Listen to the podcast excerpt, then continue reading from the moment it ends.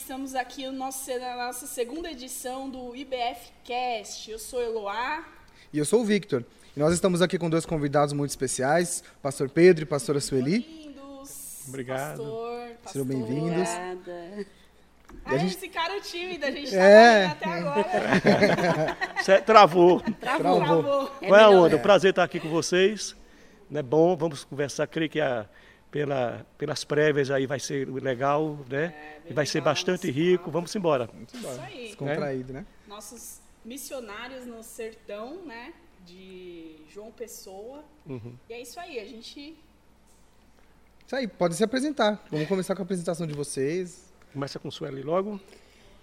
Começa com você. Damas? Sou Pedro. Não, Pedro meu nome é Pedro Luiz da Silva, sou da Zona da Mata, da Paraíba, ali litoral, né?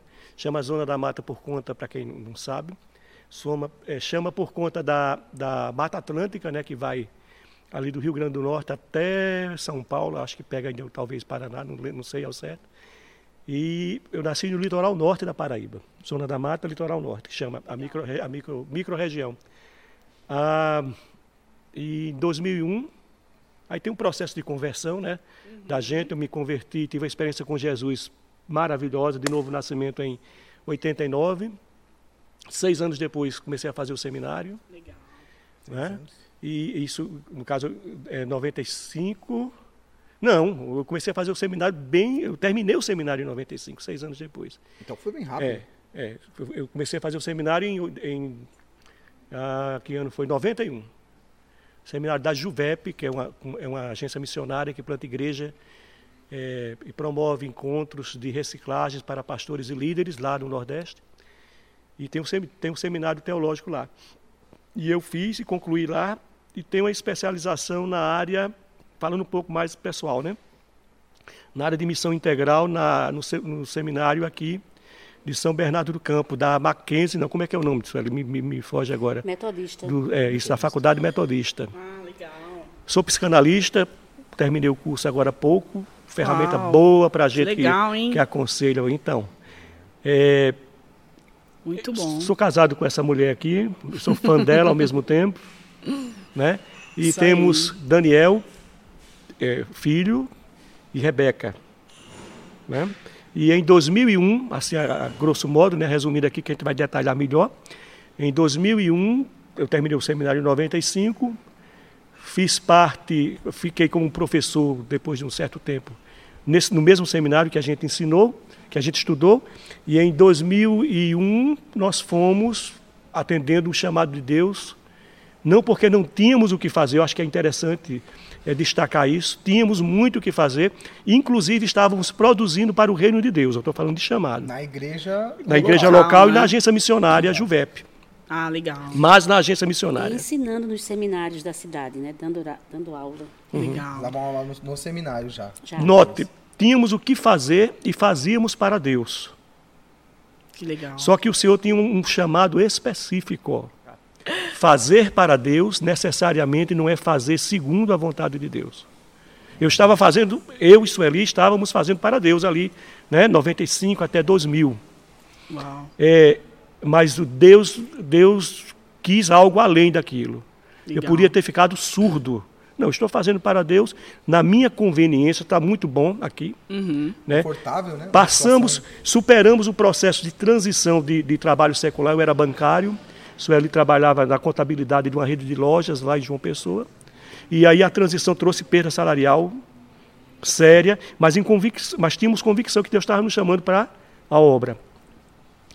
Só que quando a gente estava estabelecido, é, digamos, no caso, cinco anos depois, fazendo para Deus, veio a emoção, o suspense e a insegurança humana de atender o chamado de Deus, que é o patrão, para o semiárido do Nordeste, sertão da Paraíba, que Legal, é né? uma situação mais. que é climaticamente diferente de João Pessoa, culturalmente diferente de João Pessoa, até a culinária é diferente. É diferente.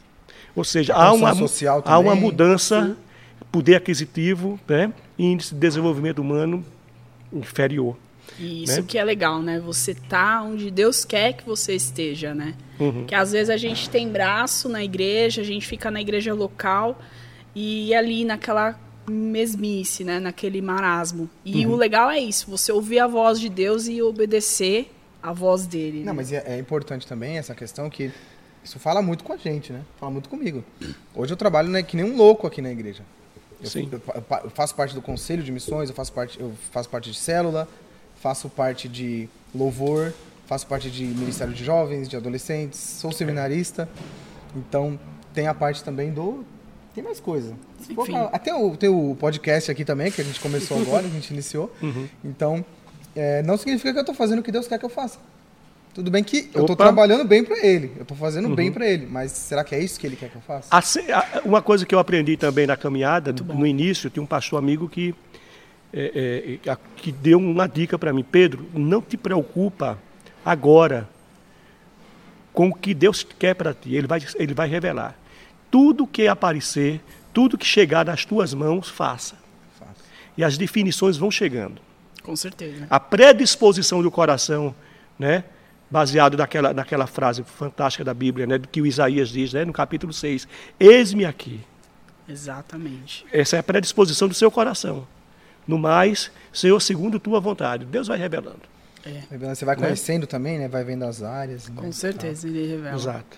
É. Mas fazer para Deus não é necessariamente fazer segundo a vontade de Deus. Tem a, gente, a gente tem que estar ligado nisso. É verdade. Tem que estar né? atento, né?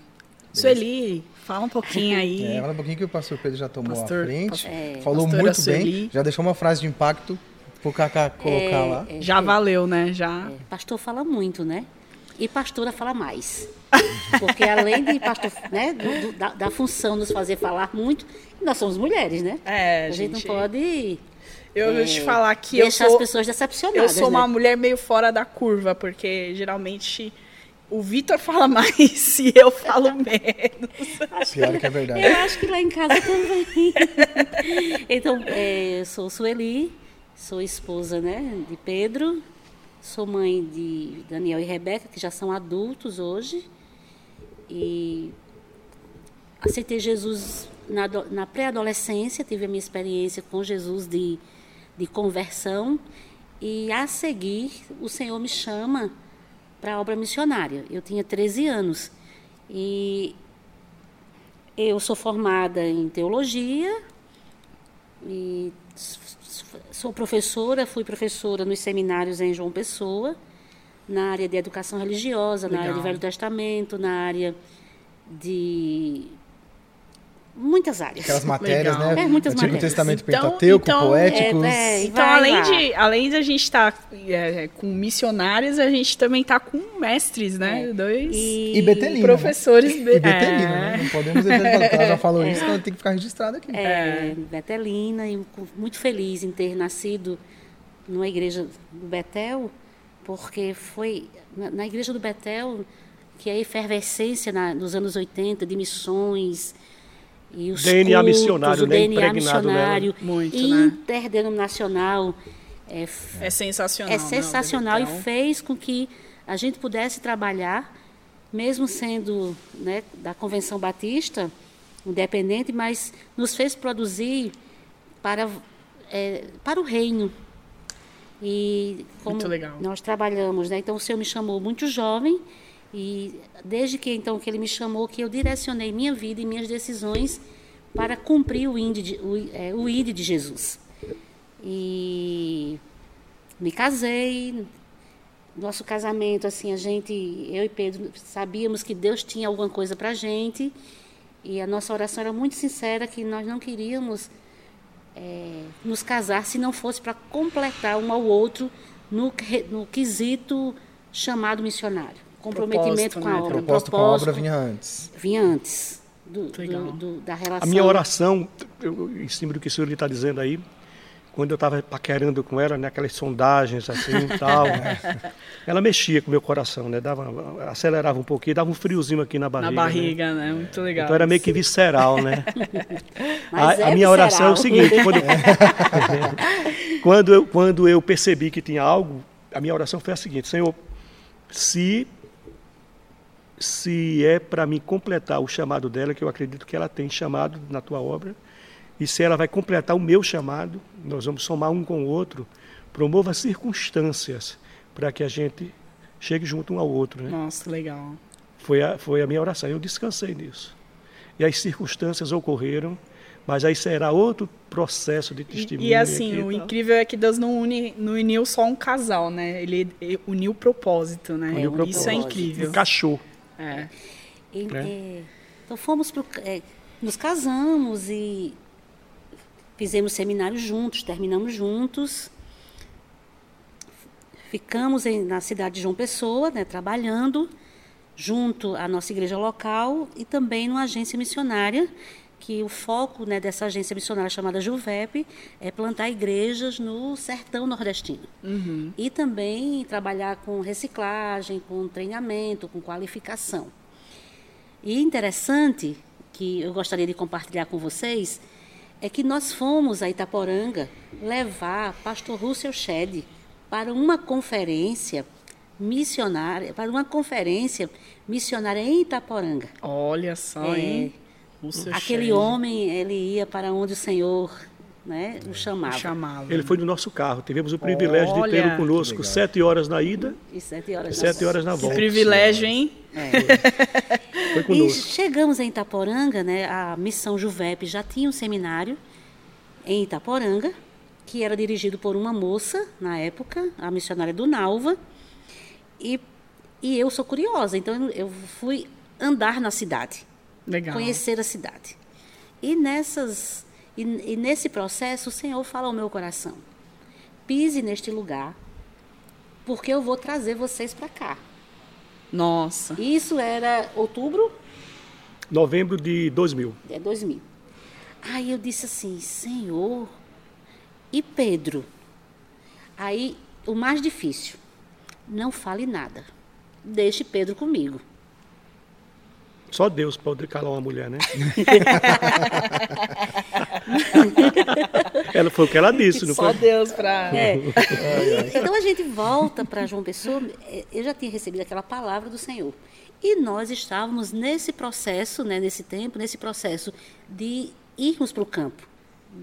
O Senhor já estava nos inquietando né, para dar esse passo. Mas nós tínhamos filhos pequenos. Hum, A, a missão Juvep, que tinha o seminário né, instalado em Itaporanga, era uma, era uma missão que não tinha recursos para sustentar uma família. Claro, né? E Pedro disse assim: Nós vamos para o sertão, o senhor está me chamando. Eu, uhum. Aí ele, Mas preste atenção, a questão cronológica aí. É, ah, em setembro de 2000, eu passo por um processo de consagração. Cuidado com as consagrações e jejuns, viu? Se você não quer ouvir a voz de Deus, a propósito, eu estou falando isso. Se você não quer, não quer ouvir a voz de Deus, não entre nessa. né? É, porque se você se dispõe a ouvir, É, você, Você vai ouvir. ouvir. você vai ouvir. E se- talvez você não goste do que você Não ouça. queira. Exatamente. você não queira. Então, é, mas eu queria, com sinceridade, e nós entramos num processo de oração e jejum. Isso ali não entrou, é, foi uma coisa mais da instituição, né? Eu, eu até provoquei a coisa e a, e a coisa engrenou a nível de diretoria da, da estrutura da, da missão. E nesse processo, Deus fala comigo. Sertão. Isso antes da- da- de ter falado com Sueli, espe- especificamente, né? Sueli foi em novembro, né? Aí eu chego, eu chego para o presidente da missão.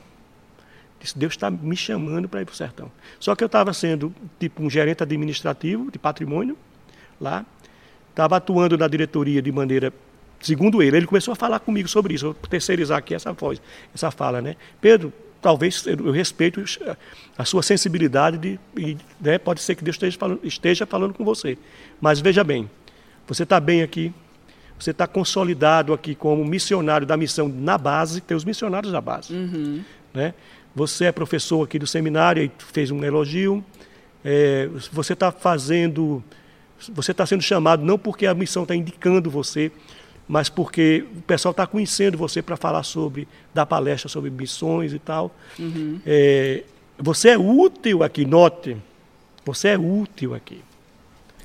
Normalmente, aí eu faço a aplicaçãozinha aqui para nós, né? É. Normalmente Deus não chama pessoas desocupadas, não é? Verdade. Normalmente não. A gente Eu conversa, não a gente conversa conheço, muito sobre isso aqui. né? É Convenhamos, conheça alguém, conhece alguém desocupado que Deus chamou? E, e o, mais, o, mais, Não. o mais incrível que a gente sempre conversa aqui. se alguém inventar alguma coisa para fazer, aqueles que estão fazendo mais coisa vão estar dentro. Vão estar dentro. Os que não estão fazendo nada continuam fazendo nada. fazer É isso aí. É verdade. É verdade. Então, então eu escutei, né? Escutei outras coisas também. Eu digo, pensa no argumento lógico. Mas nem sempre as coisas de Deus são lógicas, É verdade. né? Acho que a maioria das vezes, no, A no nosso caso, das é, coisas de É Deus quando tem não são três lógicas. convites, eu, eu- já fico com meu coração apertado. Porque eu sei que vai ser o que não tem lógica. Que nós vamos aceitar. a nossa chegada. Na, boa, Sueli. A nossa chegada na Juvep foi a, a- a proposta mais. E lógica. é, é, é, como é que eu digo? Sem garantia de sustento nenhum. mais doida mais possível. doida Quase nenhum. possível. A pro- Aquela, tipo, né? aquela... E nós tínhamos, ao mesmo tempo, uma proposta de uma igreja estruturada, uma igreja de porte médio na- lá, lá em João Pessoa. Da nossa convenção. Mas aí a gente vai ouvir Deus, né? É. Aí a gente vai ouvir Deus, inventa de ouvir Deus. Que bom, né, Sueli, que a gente Que ouviu. bom. Aí, Né? Aí Deus, só para concluir, aí Deus traz a gente para a Juvep. Né? Aí direciona a gente para a Juvep. Então vamos. Mas era muita, muita incerteza lá. Hoje tem uma estrutura bem melhor, mas na época era, era, de certa, era precária. Era Era precário. uma precária. aventura. Dizendo logo assim, não que a gente não quer expor, né? Foi uma coisa doida mesmo, assim, de Não, mas a gente... a E gente vocês foram. é, Vocês estão quantos anos lá no. Então, o, então o que ocorreu? Aí eu cheguei em casa e disse, "É, Senhor, foi uma emoção minha, né? Eu não ouvi tua voz. Aí o Senhor falou assim, comparado ao que, ao que ele disse, né? o diretor-presidente da Juvep, Sérgio, o nome dele, Sérgio Ribeiro. É, comparado o que ele disse com a minha, comparando o que ele disse com a minha vontade, o que é que você acha? Aí eu fiquei em silêncio, né? aí nós tínhamos esse, esse direcionamento. Nós vamos para o sertão. Mas vamos para onde? Sertão Porque é grande, né? Sertão é grande. Qual que são os dados mesmo? São 20 milhões de pessoas que moram, né? É, a- Vamos até colocar o Vale do Jequitinhonha, que é também considerado sertão. É, tem, tem o semiárido, o semiárido, semiárido. vamos dizer, o polígono da seca que pega o semiárido, né? O que é o semiárido? É uma região semidesértica, onde há- ocorre chuvas todo ano, mas é de forma irregular. Às vezes a concentração de chuvas é, é, é, ocorre só em março, e os outros meses seco. Seco. É, quando tem a, a boa distribuição da chuva, aí a lavoura, né, a menos quando tem irrigação, né, que são poucos, infelizmente, né, as estruturas. Né? É, São 20 milhões de pessoas, 80% da zona rural, preste atenção nisso, é, a presença evangélica é abaixo de 1% de evangélico. Nossa, é nível Europa. É, No é. Abaixo de 80, 80, 80% das 80%. localidades que nós chamamos lá de sítios e povoados, Certo. Pode ter distritos também, né? São é, tem, é abaixo de 1% de evangélico. Na zona urbana e a- aí, né, que, é, que são é, é, no caso a- a- as sedes municipais, né? Aí a presença evangélica dificilmente é abaixo de 5%, Nossa. mas ainda é baixo, né? Mas É baixo, muito é. baixo. É, é- é seguro de afirmar, mediante os estudos de missiologia, que qualquer localidade, né, seja país, seja, seja cidade, com menos de 5% de evangélico, pode haver uma reversão. Não está não está, é, tá estabilizado é, não está estabilizado, não está consolidado Não está ainda. consolidado. Tá ainda. consolidado, é. É. Nossa. Eu, eu, eu fiz um trabalho de pesquisa em parceria com, com a CEPAL. CEPAL vocês conhecem aqui, né? Que é uma que trabalha também Sim, agenciando missionários, reciclando, principalmente reciclando líderes, né? E então eles tinham um departamento, creio que tem ainda, um departamento de pesquisa. E eu fazia parte de, um- de uma rede chamada Brasil 2010. O Oswaldo Prado, que é daqui, era o presidente daqui da. Ele está hoje em Londrina. Na época ele era da Igreja Presbiteriana do Ipiranga Uhum. presbiteriano independente, ele fazia parte desse, desse movimento. Então a gente começou a estruturar um processo de pesquisa na época científico, né, com base, com base na, na estatística, né, com técnicas, Desses dados algo aí, organizado, inédito, No Brasil. inédito no Brasil, leva- inédito quando se diz assim, eh, focando a realidade evangélica. Aquele início né, Sim. de, de pesquisa exatamente sobre a quantidade de evangélicos. Presença Isso é- evangélica, isso. é isso. Presença isso é Ah, inédito também. legal. E então eu fiz muitas viagens, muitas viagens. E teve um, um período, eu já estou falando, está fazendo, tá fazendo várias, vários informes né, paralelos, né? A gente vai voltar um pouquinho depois, em outra parte, que eu, que eu Aham. acho importante, Sim. mas não perde o raciocínio não, continua Tá. É, é, é, então, só para citar exatamente essa precariedade né, de presença evangélica, é, pontuando aqui. Em 2002, nós fizemos uma pesquisa e levou em conta a zona rural. Essa constatação, porque há uma certa homogeneidade nas estatísticas, né, porque é, é muito parecido o semiárido. Né? Uhum. Tanto a vegetação, como a cultura, como a culinária. Isso, isso é independente das barreiras dos estados. É, há, há, mais, só, só, só para vocês entenderem, né? há mais similaridade cultural e na área culinária, que envolve a culinária, por exemplo, é, entre Serra Talhada, em Pernambuco, uhum. e Patos, na Paraíba. Entendeu? Do que Patos com João Pessoa. Nossa. Compreendo o que eu estou dizendo? Compreendo. É. Ou seja, Porque... o, pessoas que estão mais distantes do, uhum. de outro tem mais, estado, tem né? mais familiaridade cultural é, a, na parte exatamente. de alimento o, o, sotaque, do que aqueles que estão um do lado do outro. É, o sotaque, como, é, os valores culturais, né, valores morais também, né, as tradições, porque o semiárido ele é, ele é, ele é, eu acho que talvez o determinante, por exemplo, a questão do, do processo de, de colonização. Litoral, zona da mata, cana-de-açúcar, escravidão. É, sertão, isso é uma apanhada histórica, né, que eu acho que, que vai ilustrar melhor. Sim. Sertão, pecuária, né, índio e branco. Nossa. Aqui no litoral não, mais mestiço, mais misturado. Mais misturado. Né, e, outro, e a questão econômica em outro, era outro foco. Era mais cana-de-açúcar, monocultura da cana-de-açúcar. Né? Clima outro, né, que é chuvoso, né? Uhum. sertão não, seca, e o indígena se identificava com seu vaqueiro. Então você não vê uma incidência em uma região ou outra quando tem populações quilombolas, que já é outro assunto. Né? Você não vê negros no sertão. Você vê pardos, mais caboclos, assim, branco e índio. índio a incidência é, é, bem maior. No litoral não, há, uma incidência maior de negros, né? Uhum. Né? E aí são, são, são uma é, variedade. como foi composto historicamente por fatores Sim. econômicos e climáticos, né? De forma, aí eu volto, de forma que Serra Talhada tem mais semelhança com Patos, que é Pernambuco com Patos Paraíba. que João Pessoa, Patos com João Pessoa. Depois a gente pede para o Cacá colocar diferentes. um mapa na tela uhum. e os pontos, né? É, essas, essas cidades aí que são cidades polos, né? Necessidades aí. Ah, então a gente fazia, nós fizemos então várias incursões, mas muitas. Eu tive, eu tive dengue duas vezes. Batalha espiritual, vocês não têm, eu estou colocando assim, só para enfatizar, Violenta. talvez vocês tenham até mais noção do que eu. Batalha espiritual horrível, de, de, de amigos que estavam comigo fazendo a pesquisa, a gente percebeu que eles estavam opressos, em opressão. E de eu ter que fazer ministração de libertação nele. Ali durante a pesquisa. Né? É, no processo. no processo. Teve um dia que nós não saímos para a pesquisa, porque ele estava oprimido. E na ministração houve manifestação demoníaca. Nossa. Né? Que luta, hein?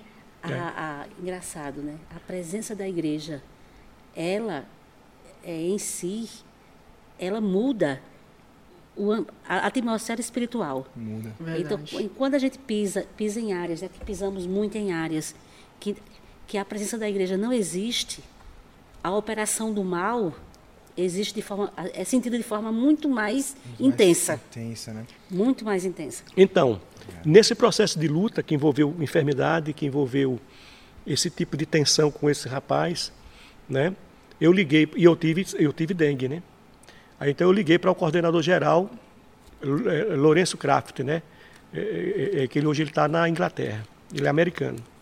Eu liguei para ele e disse, meu querido, eu acho que a coisa está complicada. Eu estou pensando em desistir da pesquisa. Né? Aí ele disse para mim, Pedro, com aquele sotaque dele americano, né?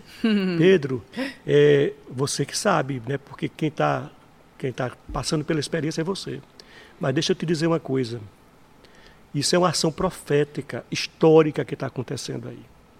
Porque estas regiões, é, você está pisando em, em territórios e ele falou por discernimento, porque ele não tinha noção ainda disso. Uhum. Ele não sabia. Nem eu sabia. Nossa. Né? Muitos lugares que você está pisando pela primeira vez está entrando um crente. Nossa. E isso é marco. Isso é marco. É. Isso é marco. Aí essa palavra me renovou. Aí foi que. É, me renovou. Aí você falou, Deu meu, aquele ânimo. Né? Agora aí eu eu a gente chego, vai para cima mesmo. Aí eu chegava assim na casa, alguns exemplos. Algum crente, aí eu comecei, aí eu acrescentei na, na entrevista se algum crente já tinha chegado na sua região, na sua, na, na sua área. casa, visitado. Já conheceu, já tem. 80% Teve nunca tinham contato, recebido. né, com Nunca teve alguém. contato. Não, não, nunca na minha casa. Mas você nunca viu um crente? Sim, quando eu vou à feira livre, Né? Eu vejo o pessoal lá às vezes tal, mas nunca. Estou tendo a honra de receber o primeiro crente na minha casa. Entre. O Pelo café, menos não tem a o café está pronto. perseguição, né?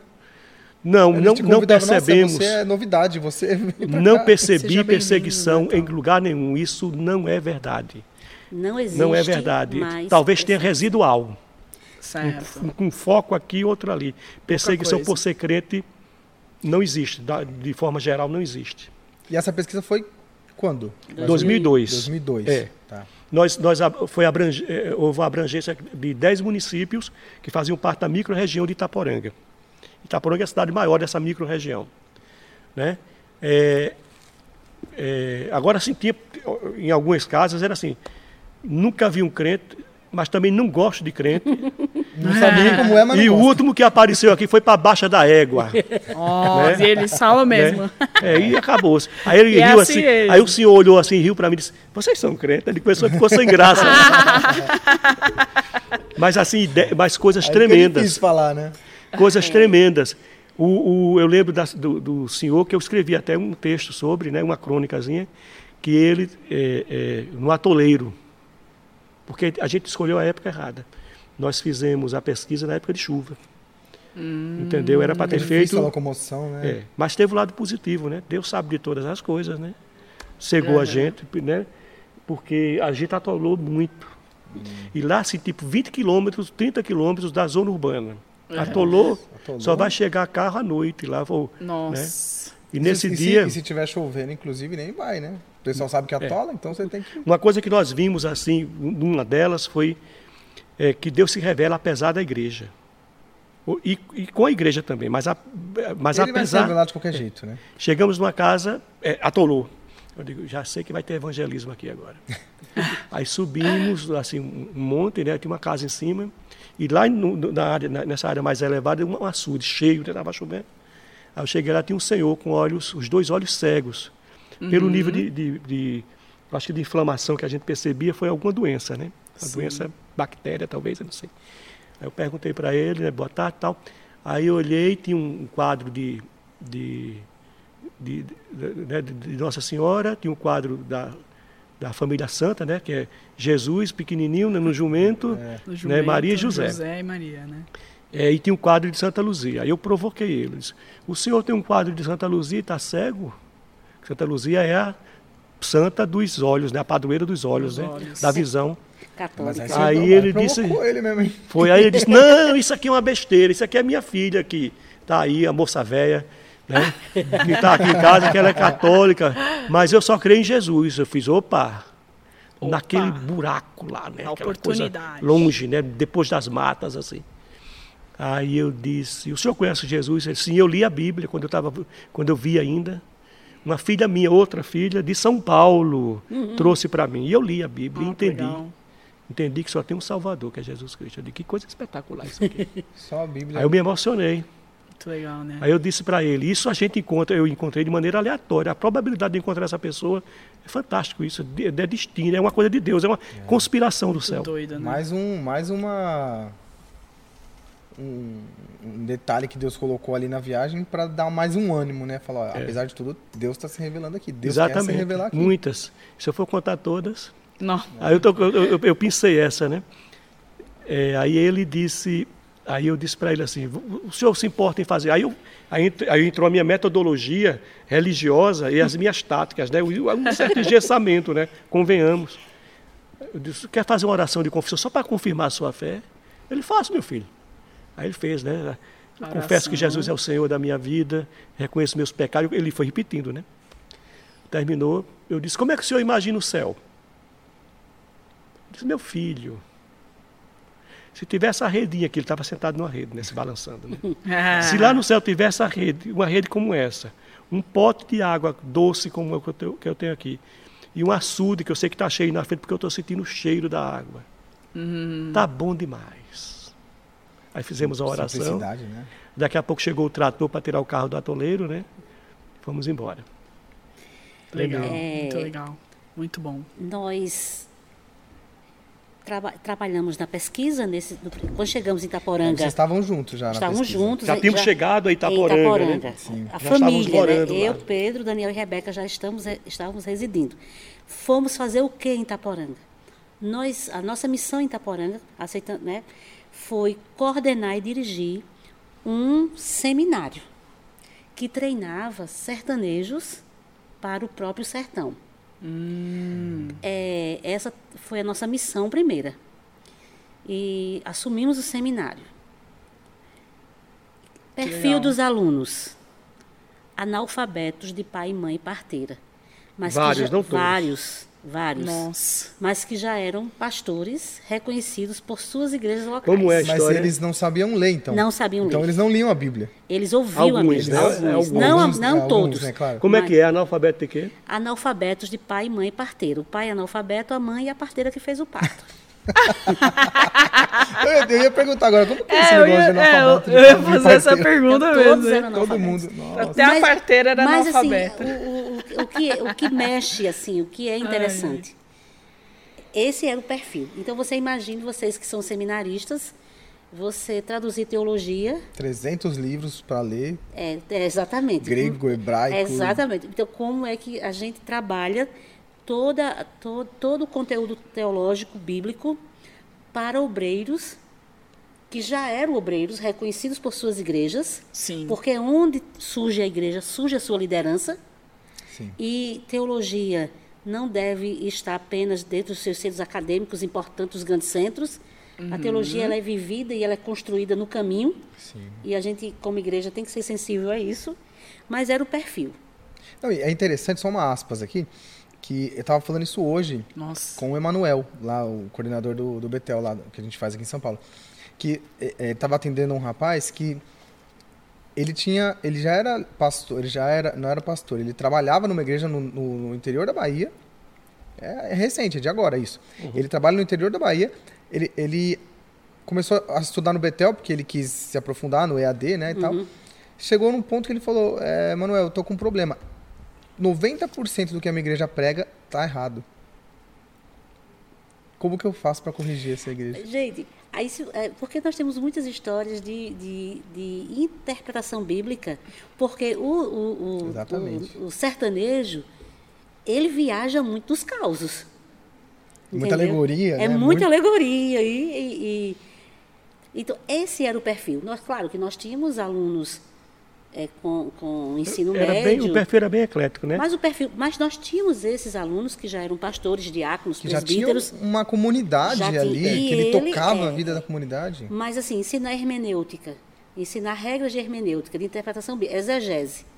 Então, é, eu, assim, era um, para mim, assim, era um, um- um grande desafio. Por quê? Porque você tem. Não adianta você ter o conteúdo, você saber o conteúdo, se você não consegue passar esse conteúdo de forma que o outro Consiga- aprenda. Conseguir Consiga. entender. É Ser- porque o, o se outro fazer não sabe nem entendido, ler né? A contextualização, A- né? a contextualização. A aplicação. Aí, é, nós, nós- esse foi o desafio que, que o Senhor nos colocou. Trabalhamos na pesquisa, fizemos esse trabalho que foi um trabalho maravilhoso né, que Pedro fez. Pedro já tinha feito um trabalho de pesquisa anterior, antes de ir para o sertão, que ele tem até esse material, deve estar na internet. O, prime, a- o primeiro material, assim, focado do perfil religioso do Nordeste, foi ele quem produziu, né? E, e muitas igrejas em muitos lugares do Brasil Utilizam. Ti- ti- tiveram esse, utilizaram esse material para plantar igrejas. A gente de vez em quando encontra gente falando, Ei, você é o pastor Pedro, eu, eu li seu material e tal. Isso assim, pra, eu fico muito, muito orgulhosa. É, Porque é uma coisa assim que Não diga, me dá um beijo. é, eu dou- porque assim, você precisa produzir. Assim, a gente precisamos produzir algo que Que seja funcione. prático, que seja prático. prático. É. E, e- e nós tínhamos esse desafio. E, e eu sou sertaneja. Né, Assim, eu, como eu falei, não sei se. Acho que falamos no início, que eu mostrei até a tromba do elefante. É, a tromba do elefante aqui. Aqui, que é o estado do Rio Será que dá pra ver na câmera a tromba do elefante? Acho que dá. E, e Aqui, eu já Será venho. que dá pra ver de- nessa de- câmera aqui, Rodolfo? É. E Coloca eu já venho. e eu já venho. Assim? Eu tenho assim, eu fui criada com a cultura sertaneja, né? Os valores. e muita coisa assim com os meus avós, com, com, com minha mãe. E eu tinha uma noção. Mas eu tinha feito seminário, né? Sou teóloga, mas como fazer esse, conte esse conteúdo pertinente àquele grupo tão eclético que a gente tinha como alunos? Sim. E como o seminário podia influenciar de forma positiva a região? Porque nós tínhamos alunos de, de, de várias, de várias cidades, né? Sim. Né, Itaporanga é, é, é, é o polo. E várias cidades. Tínhamos alunos, nós e- tivemos alunos, experiência, temos alunos que moravam a 115 quilômetros É, da cidade. da cidade. É, 115 quilômetros. 115 quilômetros que iam estudar conosco por E conta, não tinha carro. para a glória de Deus, para, não, tinha carro. Tinha carro. É, É. um, mas assim. para a glória de Deus, de- por de conta da de- reputação do seminário. Isso depois. É. Então fomos trabalhando e o Senhor fo- é, foi nos dando assim a, a, a estratégia. Quando nós chegamos, o seminário só tinha o curso, o, o curso básico, um, um curso básico. Nós, daquele curso básico, nós já tínhamos pastores e nós estimulamos para que eles estudassem. né? Nós temos pastores que só tinham até a quarta série. Estuda. Por quê? Porque nós vamos trazer... Estimulávamos, né? estimulávamos. Motivação. É, motivação. Nós vamos trazer o médio em teologia. Uhum. Entendeu? Aí depois nós vamos trazer, que na- é, é, é o teologia livre, né? Sim, Que sim. é o, Chamava bacharel em teologia, mas, Chama- mas mas hoje não- o MEC implicou, né? É, MEC. É. É, Aí deixa. entendi. E, a, e a gente pôde ver que é, o perfil foi melhorando, entendeu? E O resultado foi chegando. O resultado bom. foi chegando. Eu lembro que eu dei aula de, de, de hermenêutica e eh, a- as regras de interpretação. E é um, nós, temos, nós tivemos um aluno, hoje é pastor, pastor Gildário, que é um sertanejo da região, de, de outra Típico região. da zona rural, Típico né? da zona rural. É. É, ele aprendeu, aprendeu a ler, mas não aprendeu a escrever. Nós temos outros, a- outros pastores que aprenderam a ler, mas não conseguem escrever, porque tem a questão de coordenação motora, Sim. Sim. Tem que E- ter aquela prática, né? a prática, né? mas aprenderam a ler. O alfalite, lembra? Aí trouxemos um método chamado alfalite, que a gente tanto ensinava né, eh, teologia, quando ensinava os obreiros a ler, Aprender a ler. a aprender a ler. Aprendi a ler com a teologia. com a teologia, Usando a Bíblia. Concomitante. concomitante. É, E eu dei as regras legal, de meu. hermenêutica. Porque, assim, o que é interessante, o que, o que eles aprendiam no seminário no final de semana, do domingo, eles aplicavam em suas igrejas locais. Nesse tempo, nós não tínhamos igreja. Ah, Nós vocês não tinham não tínhamos igreja. Vocês chegaram focando só lá. o seminário Isso, mesmo. Nós- importante nós- essa, essa, é, Nós não essa observação. é, e, a gente, e nós é, ajudávamos as igrejas dos nossos alunos. Então, no final de semana, colocava os nossos meninos numa Paraty que nós tínhamos. Ela tinha um Uno branco. É, nós tínhamos, nós Colocava tínhamos uma Paraty azul.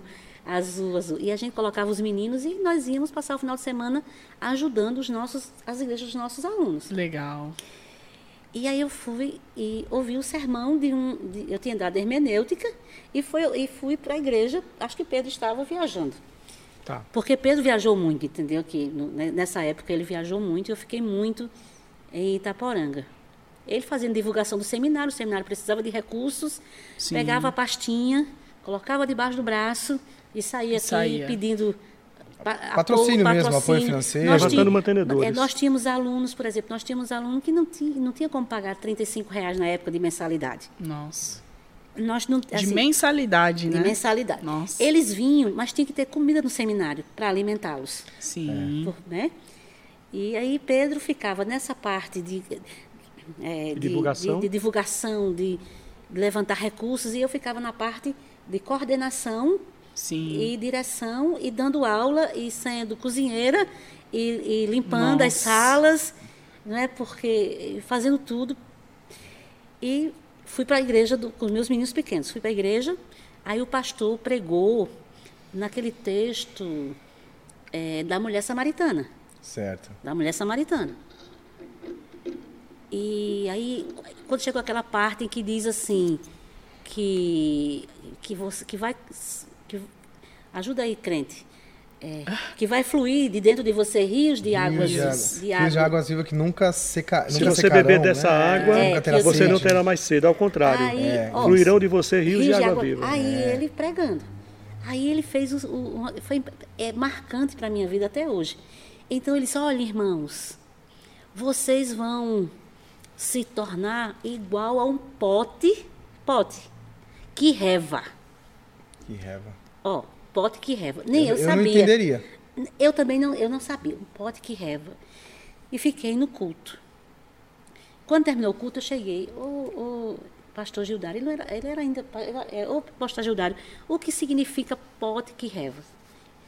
Ele disse, olha, é aquele pote que você bota água e ele fica, a água fica bem friazinha. E ele, por fora, ele sua. Então, se você beber da água, entendeu? Se você bebeu da água que, de Jesus, você vai se tornar um pote que vai fluir de você água. Água. E você vai dar de beber a outras, Outras pessoas. pessoas. Eu disse, você aprendeu Uau, hermenêutica, Muito cara. bom. E aplicou, né? Gente, Fez uma aplicação ali da teologia. E fez uma aplicação contextualizada com. e, e não feriu o texto. Comunicou. E comunicou, não feriu o texto, e comunicou para as ovelhas. Olha, que então, legal. naquela hora, eu percebi o seguinte: eu não conseguiria, com, toda a- a- com todo o conhecimento, Sim. comunicar, Transmitia. transmitir do jeito que ele transmitiu a mensagem do Evangelho. Ele estava ali, ele muito conhecia. Ele conhecia. Muito Então, bom. a, a- e isso nos motiva, né, me motivou a estudar mais Legal. e ensinar mais. Por quê? Porque esse era, esse era nosso papel naquele, naquele momento. Nós ensinávamos, mas eles é quem pregavam para o povo. Legal. Legal. Entendeu? Muito E isso, legal e- isso, e muito isso legal. foi muito legal. E aí o, o seminário foi, foi fi- fi- ficou, ficou famoso. Por quê? Porque o seminário, além de, de dar formação teológica, eh, nós tínhamos a, uma, um- uma teologia do abraço. E o pastor Pedro saía divulgando para todo mundo, né? E pastor, ele é ótimo, né? E ele divulgando. Então todo mundo conhecia. E ele divulgando, e, e- e- ia para os congressos de missões e para as igrejas. E o seminário foi melhorando. E aí a gente colocou. Não né, havia, quando você falou da teologia, da teologia Sim. do abraço, é que não havia só uma, uma preocupação, é, uma preocupação com é, a formação teológica, Sim. mas havia uma lacuna é, bastante é, aguda, sensível, que era a, a falta de pastoreio de líderes. Então o seminário ele, ele acolhia a liderança aflita, angustiada, precisando de conselho para o casamento. As mulheres se dirigiam a Sueli e os homens vinham para mim. Legal. E ao mesmo tempo também questões básicas, como questões de cidadania, Legal. postura. ética. Nosso- nossos obreiros eram da- de uma linha bem ampla, né, denominacional, mas de uma linha é, é, mais pentecostal ou renovada, Sim. que as igrejas dos centros maiores enviavam. Ou então é, é, é, surgia lá, né? E aquela coisa meio precária, né? da- por exemplo, uma, uma citação objetiva. Eles tinham inseguranças, em, por exemplo, para falar com o prefeito ou com o vereador, pessoal humilde. Então a gente Sim, se viu sim. como, como conscientizador que você é autoridade, tipo assim, Autoridade. né? E você tem a postura, né? Nessa perspectiva, consciência sociopolítica, Então você né? foi quase um trabalho, foi um foi bem trabalho amplo, de discipulado, aconselhamento né? de, de casamento, aconselhamento, bem, bem integral. de líderes, Integral né? mesmo, né? É, bem Porque integral. você, você te- além de ensinar a teologia, ensinou a- alguns a ler, outros a Uhum. interpretar mesmo, e outros a conviver em sociedade, outros a serem pessoas relevantes em sociedade. Então, E- é uma mentoria, eu acho. E, é, e nós Por aí. trabalhávamos, e nós é o tema- trabalhávamos é assim, esse. é, por exemplo, preconceito racial. No seminário trabalhava questão de, de, de Era forte na Era- época? Não, era. O sertanejo é racista. Ele é racista. É, É, Até hoje. É, Até contra- hoje. É, a gente sente mesmo é um culturalmente pouco, racista. culturalmente assim, por nossos avós, né? Nossos É. avós são e, racistas, a gente trabalhava. Nós trabalhávamos a questão. Ética na questão da política. É. Não vendo voto, a igreja não pode, ter, não pode ser curral eleitoral. Legal. Né? Nós É que era muito isso. comum, né? Como É. Muito comum. É. Então, E nós temos, assim, é, trabalhamos 10 anos. Os últimos dois anos é que a gente, consegui- a gente né, ficou igreja e, e seminário, e nós saímos do seminário exatamente porque quando começou a igreja, a gente perdeu esse acesso, porque nos tornamos uma igreja. Mas também o tempo do Senhor, para a gente, não, havia, vinha. certeza. E trabalhamos de forma muito intensa. Né? Foi Eu muito- imagino. um trabalho muito intenso. Para você ter ideia, a nossa casa era uma casa de, de, de acolhimento, a nossa casa, a nossa, a nossa família.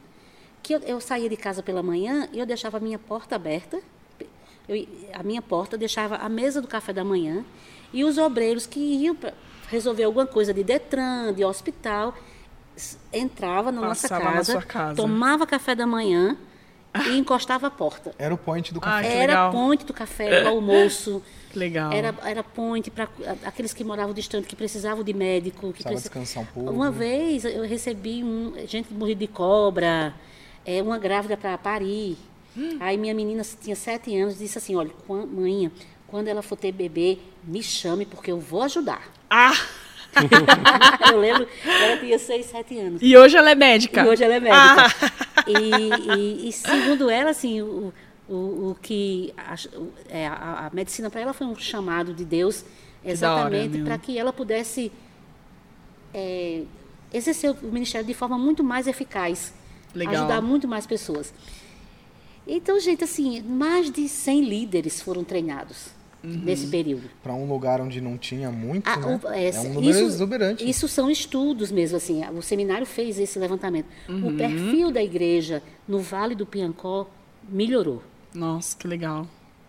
Que top. O ensino. O- É, É, a gente percebe, assim, na história, que onde a igreja chega, é, muda. Tem Muda. mudanças. Muda, né? mu- muda principalmente essa questão que, que vocês comentaram, né? A questão socioeconômica, a questão é, da pessoa em si, Da pessoa em da si. ética, É. da, da, da moralidade, tudo isso melhora, né? Estrutura do bairro, Estrutura, né? e tudo. Relacionamento. o evangelho Muito é legal. O maravilhoso, evangelho né? é lindo. Ele, ele né, não faz, ele não faz só, é, só né? Cristo, né? falar Quando. Cristo só chega- a salvação, não tem como falar é. isso, mas já é tanta coisa, mas mesmo assim vem muita coisa, né? É, vem muita coisa. a- aí teve esse processo. Aí chegou o momento, um dos momentos mais difíceis no ministério, né? O, meu, mais do que.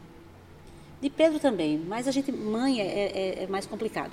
Os nossos meninos chegaram na idade de sair de Itaporanga para buscar um, um- um- Estudo, Se- né? Estudo, formar, estrutura melhor, porque iam fazer deles. Enem e precisavam de um ensino. Rebeca já queria ser médica, Daniel já tinha os sonhos de engenharia e meus filhos saíram de casa. Rebeca tinha 14 anos Nossa, e Daniel novinha. tinha 15 anos. Foram morar com minha mãe em João Pessoa.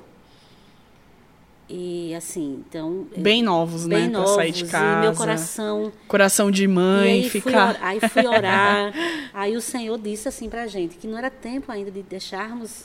E tá- a igreja estava sendo é, recém-aberta, mas não era tempo de deixarmos Itaporanga, mas que ele iria cuidar dos nossos filhos. Essa parte é difícil, né? Lembrou. É. Amém. Qual foi a minha maior preocupação quando, quando a gente foi para o campo missionário? Meus filhos. Eles estavam saindo de, de, de escolas boas, né, em João Pessoa, e eu sabia que no sertão nós não íamos encontrar escolas de qualidade E faculdade depois. e faculdade depois. Não íamos. Então, os- é, é, as escolas particulares não eram boas, pequenas, e a pública, misericórdia. Aí o Senhor trouxe um- um- uma, uma palavra ao meu coração assim que me acalmou. Foi assim, você falou comigo, Senhor. O Senhor não fala todo dia, não, mas em momentos Ele não fala muito, né? Ele não né? fala muito. Mas quando ele fala, ele, ele fala, bem. Ele fala bem. Ele fala bem. Aí você entende e fala, beleza. Fala suficiente. Ele fala o suficiente. Ele, aí ele falou comigo assim, não se preocupe é, com eles, porque eles vão, escutem, eles vão estudar nas melhores escolas e eles vão cursar os melhores cursos. E aquele dinheiro que vocês estão guardando para esse momento, libere. Olha. Olha, já, sol- já solta o escorpião do bolso. já tira o dinheiro que tá guardando pros filhos. Esse, esse, esse Ei, aí, Deus é, essa é fé, hein? Esse é fé. Esse- Assim, a gente, tava, a gente tentou guardar, vendemos né, nosso apartamento e, guarda- e tentamos guardar o dinheirinho para quando chegasse o momento deles irem embora, a gente ter um, um- um- Uma reserva. uma reserva. Mas aí, segundo meu marido, que gosta de dizer que o maior milagre foi esse, eu dizer isso para ele, ó Pedro, reserve, é, o dinheiro por mim está liberado. Liberada. Investe aí, no, né, no caso. Foi o primeiro milagre. Foi o primeiro milagre. e aí eles crescem no sertão, andando de jumento, é, é, andando, é, de- é, nos sítios e povoados. Toda a realidade Toda a ali. realidade de, de, de de uma criança que vive em, em, uma, em uma região como a nossa. E eu guardei como, como Maria, no meu coração, as promessas do Eterno, né? E fiquei aguardando o cumprimento delas. Resumindo, é, Rebeca passou para medicina em uma universidade pública federal, Nossa, que legal. Apenas com. Ela tinha.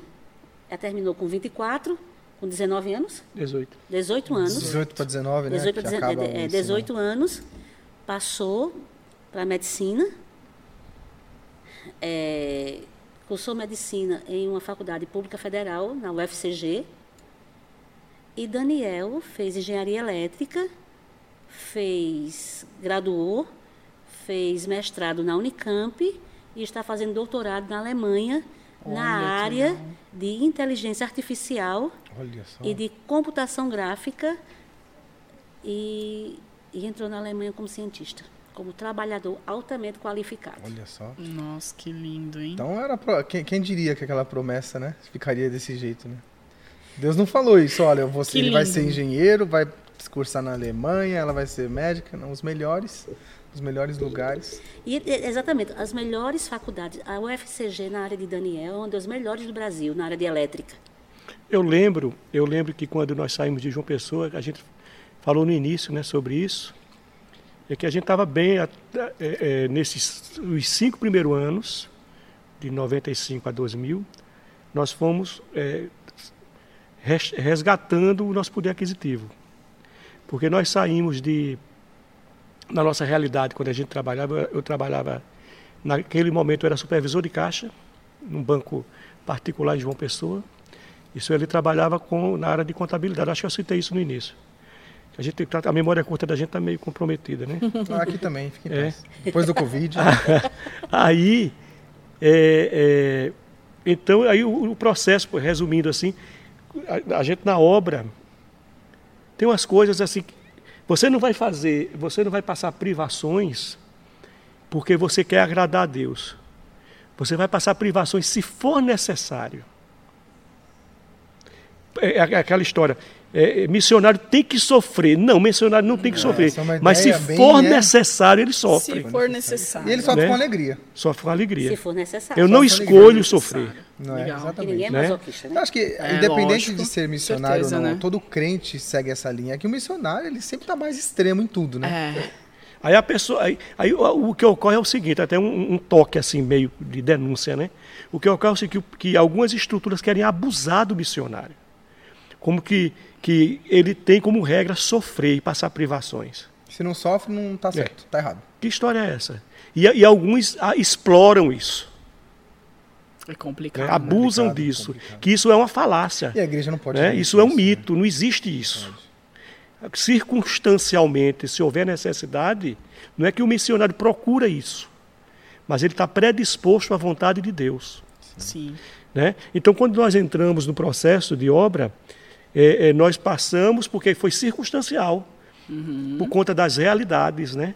Que, que- é, é, é, circunstanciais, né? Que estavam vivendo naquele momento. Nós caímos assim bruscamente de, de vamos dizer, 12 salário mínimo hoje, poder aquisitivo de 12 mil reais de hoje, nós caímos para dois salários mínimos, por termos ouvido a voz do Senhor como eu falei no início, aí foi a Juvep.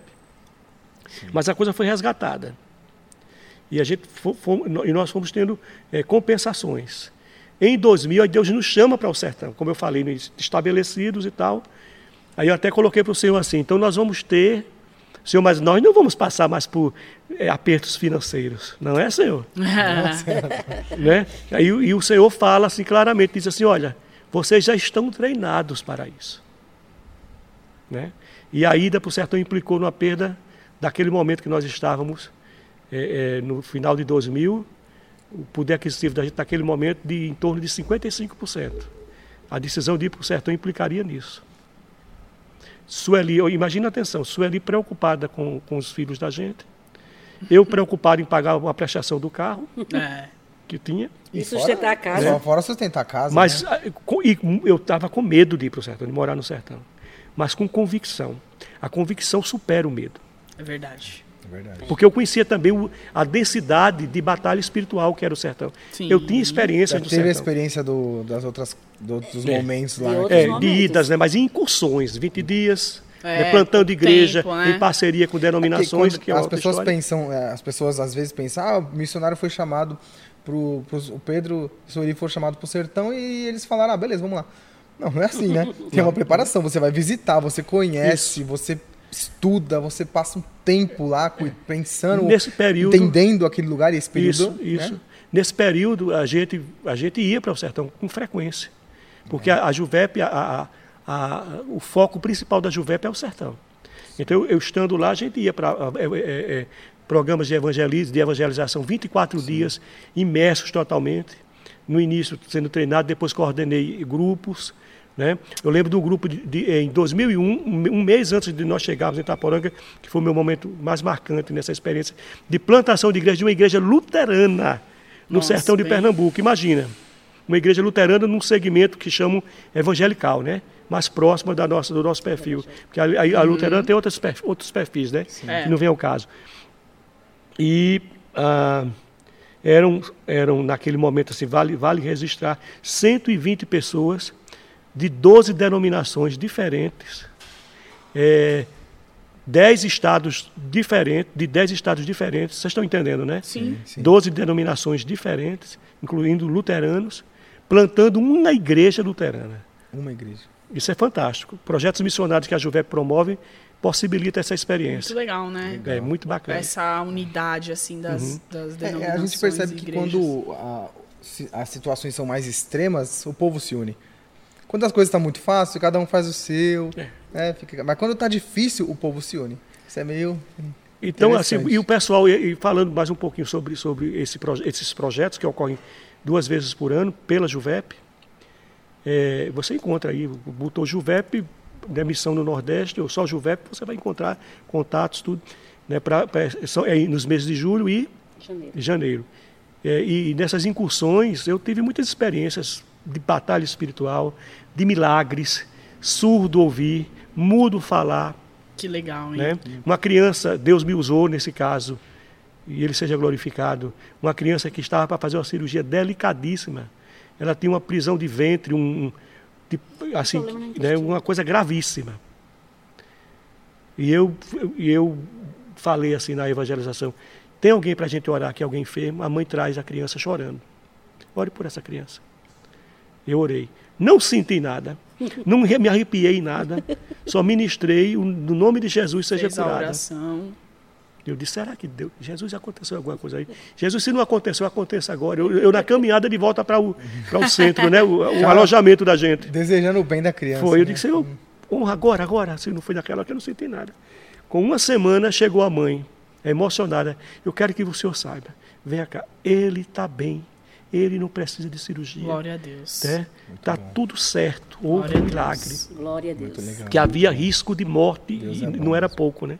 Então essas experiências todas que nós passamos, a partir de, principalmente a partir de 95 até 2000, Deus estava nos preparando para o sertão. O sertão. Deixa eu dizer uma coisa aqui, nada que ocorre na sua vida, quando é que está a câmera aqui, aquela, A né? câmera tá ali, Nada tá que ocorre na sua vida é em vão, se você tem um chamado de Deus, se Ele tem um propósito na sua vida, consequentemente. Tudo. Tudo serve de experiência. É. Se liga e, deixa, e para de murmurar, se for o caso. É verdade. Eu ia perguntar uma coisa que Muito eu queria bom, entender. muito É, chegou uma, uma, uma época que vocês tiveram que evangelizar os filhos de vocês, né? Uhum. Eles tiveram que entregar a vida para Jesus, tiveram que falar, não, beleza, eu quero. Boa. Porque ele- eles têm. é, O filho, o filho de pastor, o filho de missionário, é, a gente percebe que, assim, ele tem uma escolha própria. Tem. Às vezes, ele, acompanhando a família, é mais tendencioso a estar junto, mas nem sempre, né? Chega uma hora que é uma hora ele que que, tem que decidir, né? É. E vocês evangelizaram eles? Como foi, assim? eu levava muito, nós levávamos muito a sério. É, não tinha em Itaporanga uma igreja que oferecesse toda uma estrutura de escola bíblica dominical, não é? Uhum. E nós é, frequentávamos igrejas pequenas, em, em, em, cidades pequenas, e em sítios e povoados. Mas no, a gente se propôs a uhum. ensinar. Então, por exemplo, da infância deles até a adolescência, ou nós dois juntos, ou eu, que ficava mais tempo em casa, todos os dias nós tínhamos o nosso devocional. Legal. Todos os dias. De 6 horas da manhã. Antes deles irem para a escola. Então nós lemos. E outra coisa, não era com figurinha nem ninguém, não. Era a Bíblia. Eu lembro que quando. eu lembro que Daniel aprendeu a ler sozinho com três anos e pouco. Daniel, Aí Daniel me ajudava na leitura. E quando Rebeca aprendeu a ler, era uma confusão, porque ela queria ler e também. também. Então nós lemos. Eles não tinham maturidade. É, é. E ela é muito competitiva, né? Ele nem tanto, mas ela, ela é terrível. Então a gente leu todo o Velho Testamento juntos. E estou falando assim, anos. É, lemos o Novo Testamento juntos. E nós fomos ensinando os meninos, dando para eles não é? é, é o conteúdo bíblico. O alimento e não diário, criamos né? eles também é, com o legalismo, assim, é, aquele legal, o anticatolicismo, o legalismo religioso. Eles eram crianças normais. Uhum. Não havia uma pressão, ah, você é filho de pastor. Tanto que Rebeca, com oito anos, me convenceu a dançar quadrilha na escola. Entendeu?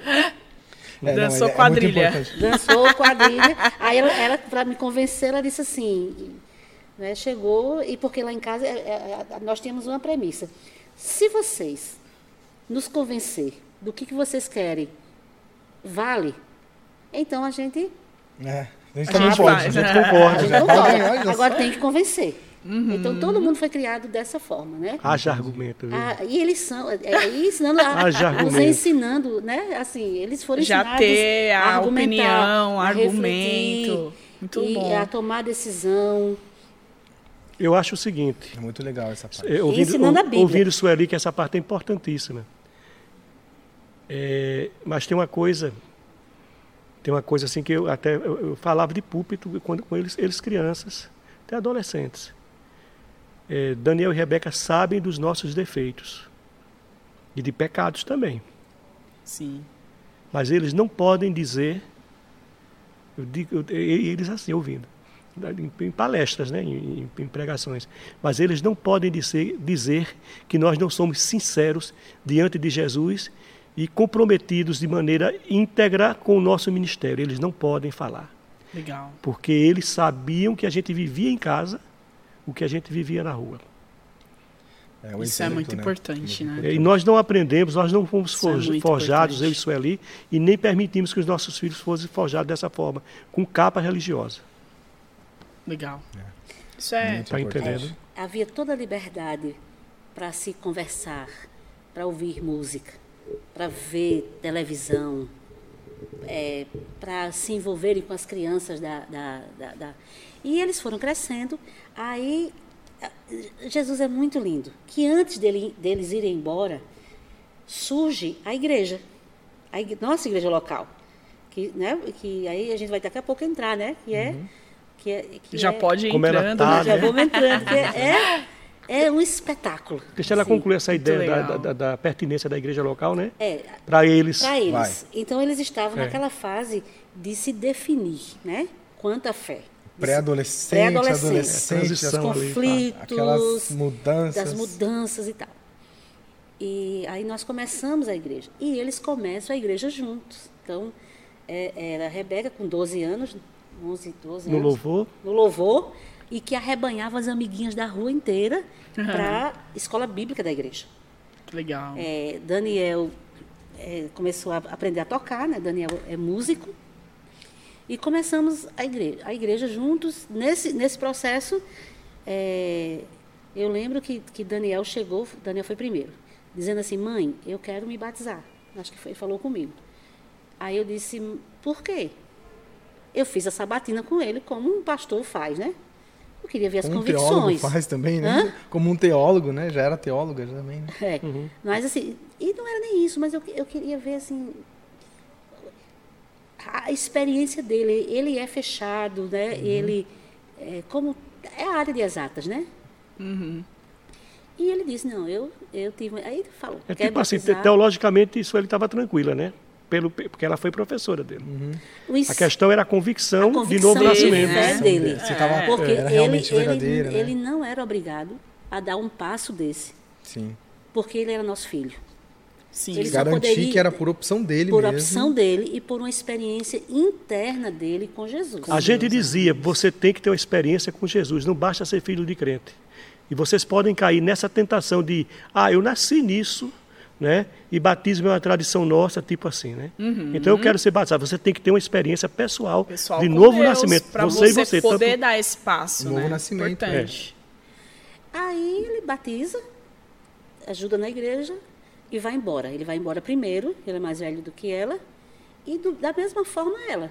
Né? Chegou um momento em que Ela não quis ser batizada naquele momento, ela né? não quis, a gente Passou um ano. Ela não quis seguir a onda do irmão, ela Não. quis ser ela mesma. Ela sabia, né? lá em casa nós temos o maior problema, que todo mundo é ele mesmo, sabe? Eu acho que isso aí é um bom problema, viu? É, é bom, Exatamente. é É um bom. bom pro- problema, É um bom problema. Então, então o processo da igreja, o processo da igreja, assim, você te- tentar ser objetivo, porque essa parte é, é- é- é- não há necessidade de tantos detalhes, pelo menos até onde eu percebo, né? É, a gente não cogitava abrir igreja, mas nós sabíamos que, que essa experiência era necessário para a gente e sabíamos que Deus tinha algo assim. Mas não queríamos abrir igreja em, em Itaporanga, porque nós estávamos, a igreja abriu em 2008, nós abrimos a igreja em 2008, né? Então nós estávamos há sete anos, oito anos, né? Porque Oito conta anos, 2001 é. também, nós estávamos ali sendo prestando serviço, assessoria, mentoria a lideranças e às igrejas da região, né, que nos queriam, que nem todas nos queriam, né? As igrejas mais tradicionais, por exemplo, né? Não precisava. E mais Não conservadoras, né? esses, esses, o, o tradicionalismo, né? E o, e o tradicionalismo é, é, com relação ao, a- ao carisma, né? Os dons do Espírito. E é, e é Sim, bem mais sim. pentecostal, né? Lá a região. Necessariamente não, não. Tem con- bastante conservador, assim? Conservadorismo na que diz, que diz respeito à igreja da região que é, que é bem, bem, bem atuante, que são, que são igrejas que não creem na contemporaneidade dos dons. Tradicional nesse sentido, né? Tem- E tem as mais conservadoras, tipo a Assembleia de Deus. Então a gente estava naquele meio, né? Pegando o pessoal renovado, né? Mas que não são assembleanos, por exemplo, né? Esse segmento de igreja, Batista Nacional, só citando, né? Sim. Tem uma igreja lá que é, que é de é, iniciou com, com missionários ingleses que se chama hoje Ação Evangélica, né, que é uma linha mais é, renovada, mas não, não, é, não, é, não é tão legalista, né, não é tão conservadora como a Assembleia de Deus e tal. Eles têm um ênfase né, de um tempo para cá em missão integral, né, mas com legal. pouca influência da teologia da libertação, por exemplo. Bom, então a, a gente não queria brigar exatamente por conta que a gente, é, a gente era útil Vocês não queriam tempo. criar mais uma igreja ali para. É, na minha cabeça- Vocês queriam, queriam juntar aquelas igrejas e fazer elas melhorarem. Fortalecer elas, né? Fortalecer. A ideia de unidade, né, de unidade entre os pastores. Nós tivemos esse, eu investi nisso, nós investimos nisso, não foi legal, assim, não, a gente se sente até um pouco frustrado, né? A gente conseguiu levar para Itaporanga eh, nomes nacionais para encontros de, de obreiros. É, Dr. Russell Chet, como já foi falado, é, Paulo Solonca, Paulo aqui de Solonca. Santa Catarina, também já falecido, né? é, Oswaldo Prado, Carlos, Queiro, é, Carlos Carlos Queiroz. Uhum. Queiroz, José Prado, José Roberto Prado. José Roberto Prado, Quem mais? Aquele rapaz da, da rádio da Transmundial. rádio Transmundial, né? Que eu acho que ele não está mais lá, Eduardo, pastor Eduardo. e Teve outros nomes. Tem. Teve outros nomes. Assim, interessante, né? Um seminário, um seminário de uma região periférica, como é a nossa, é, numa região periférica da periferia, que é o sertão semiárido, né? Sim. Não é isso? Tem umas coisas assim, mas deixa eu falar, doido, falar né? sobre a igreja, a questão da igreja. Então surge, qual a circunstância? Deus promove, Deus promove circunstâncias para fazer o que Ele quer, independente da gente compreender ou não. E aí a gente tem outra bloqueio opção, ou não. né? É. A nossa escolha é assim. O que acontece? Ele, ele me faz, me dá um desejo de ajudar o meu irmão. meu irmão que vinha num processo de, de, de conflito, de crise, de, por conta da divisão de uma igreja que ele fazia parte, que ele era líder e tal. E ele ficou bastante sequelado, né? E Deus me deu essa, essa, esse, esse direcionamento de forma que eu o convidei a vir para Itaporanga. Ele relutou um ano, mas eu insisti e ele veio para Itaporanga. Mas a ideia era ele estudar no nosso seminário, a gente acolhê-lo, né? E ele abrir uma igreja na região, não em Itaporanga. E a gente iria apoiar a igreja dele Próximo, lá é, a 30 quilômetros de distância, em outro município, por exemplo. Sim, sim. Né? Só que portas fechadas e a porta aberta para abrir uma igreja com ele, nem eu nem ele tivemos paz. Essa igreja investiu para irmos para o Rio de Janeiro, né, para adotá-lo e abrir uma igreja no sertão. Nós fomos para a igreja, fomos de avião, ficamos hospedados lá bem, né? Aí quando a gente saiu da igreja, nos três, acho que foram três cultos, né? Conferência missionária, coisa assim. Não lembro os detalhes. Aí eu olhei para ele assim, ele olhou para mim, eu disse: "O que é que tu achou?" E eu não tive paz não. Salário certo para ele, entendeu? Tudo. Aí ele disse: "Eu também não tive." Então nada feito. Vamos fazer uma coisa, eu disse até assim: é, se o salário não vier, o primeiro salário é sinal de que já são quantos anos? 14 anos? Que 14 sim. anos de salário. 14 anos, até hoje. Não chegou esse salário. Até hoje. O que, então o que acontece? A porta aberta foi da nossa denominação, Convenção das Batistas Independentes, CIB. Legal. O pastor, que está até falecido agora, ele era o presidente, né? Morreu até- da minha idade, morreu há pouco tempo, o pastor Deusimar. Ele disse, Pedro, a gente consegue um- uma, uma ajuda salarial para o teu irmão. Mas numa condição, vocês estando dentro da igreja. E tem que ser em Itaporanga. E ele era pastor? Era, já, já, já era Já pastor, ordenado. é. Aí, eu, aí eu entendi, né? Meses a gente tentando, vendo promessas e tal. Aí tem que ser em Itaporanga, Sueli. Sueli tem que ser em Itaporanga. Eu estou com convicção de Deus. Agora aguenta a rebordosa, aguenta, vamos apanhar agora. né? Aguenta a rebordosa. Sim, eu acho que a gente não tem esse nível. Que nós somos batistas independentes É verdade. e que nós fomos cedidos pela igreja local para sermos missionários No sertão. no sertão, sertão. entendeu? Entendi. Eu acho que não ficou claro isso. Não, né? ficou É, não. é. ficou não. Então, Não assim, então eles. Quando eu era batista independente, já? Não. E a gente era Betel. Aí eu fui para a igreja do Betel, a, grosso modo assim falando, e nós fomos morar numa outra cidade próxima a João Pessoa. Certo. E a igreja mais similar, próxima da nossa casa, com o Betel, era, era, era, Batista, Isso era. Batista Betel, Isso em Né? 94, 95. 95. Em 95. Aí nós Então a igreja começou, veja bem. Nós adiamos, nós adiamos. E eu tenho, um- eu tenho uma coisa. Isso já era 2008. 2008. 2008. a- é, agosto de 2008 ele se mudou com a família, meu irmão, né? Então a gente primeiro domingo vamos abrir igreja, começar o trabalho. Era na casa dele. No Eu tenho, eu tenho dele. um, um, não sei se eu digo um paradigma, um conceito de que igreja, por ser orgânica, ela não começa com alarde, nem grande. É verdade. Ela começa pequena, porque é uma semente. Verdade. Aí começou lá no- na, na varanda da casa dele, né? 20 pessoas já lotava. Aí É, o- 20 pessoas numa varanda já é bastante. Primeiro domingo, dependendo do tamanho, né? É, primeiro domingo, a gente adiou, cancelou, não sei por que foi. Aí cancelou o início da- do primeiro culto. Segundo domingo, nada. Isso em agosto. Eu sei que de forma que é, no dia 7 de setembro, que era um domingo, eu disse para a Cisine, vamos começar. Hoje. Mas tem um desfile de 7 de setembro e nossos filhos vão desfilar. Disse, as mães tomam conta, nós vamos começar hoje. E aí, É pronto. que sempre tem uma desculpa, né? Eu quero que vocês dêem um palpite aí, não é adivinhar não. Palpite, palpite assim. Imagina, vê se você consegue imaginar quantas pessoas deu no primeiro culto.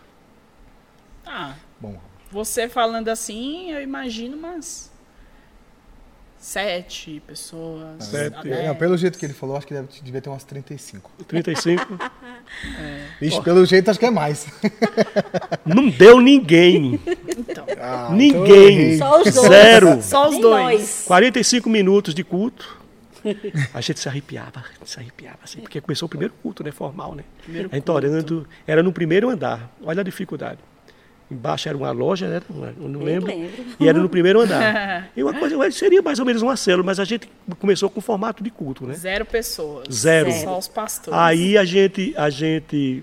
Né, só faltou rodar a sacolinha, né? Não, não, não tinha nexo, né? Vai contribuir? Aí não deu. Também não, só le- lemos um texto, fizemos uma reflexão bíblica ali só entre a gente. Aí, Mas deu start. aí deu, deu. Deu Aí, então, o que aconteceu? O, o- o- desfile, vamos para o desfile, que a escola, a escola dos meninos era por último, né? então deu- dava tempo. Aí Cizinho teve um problema intestinal. Uma indisposição intestinal. Uma, uma, algumas cólicas. né? Né? gente já entendeu. Para não- uma, uma desinteria súbita. Alguma coisa errada. cara. Aí ele ficou, disse, cara, eu vou ficar aqui porque Não eu tô digo, tá bem. Irmão, É. É, Seu meu irmão, Cizinho o nome dele, Cizinho. Zinil. É Cizinho, olha o nome dele. Até o nome do rapaz é. Aí ele disse, eu vou ficar por aqui, depois eu chego lá.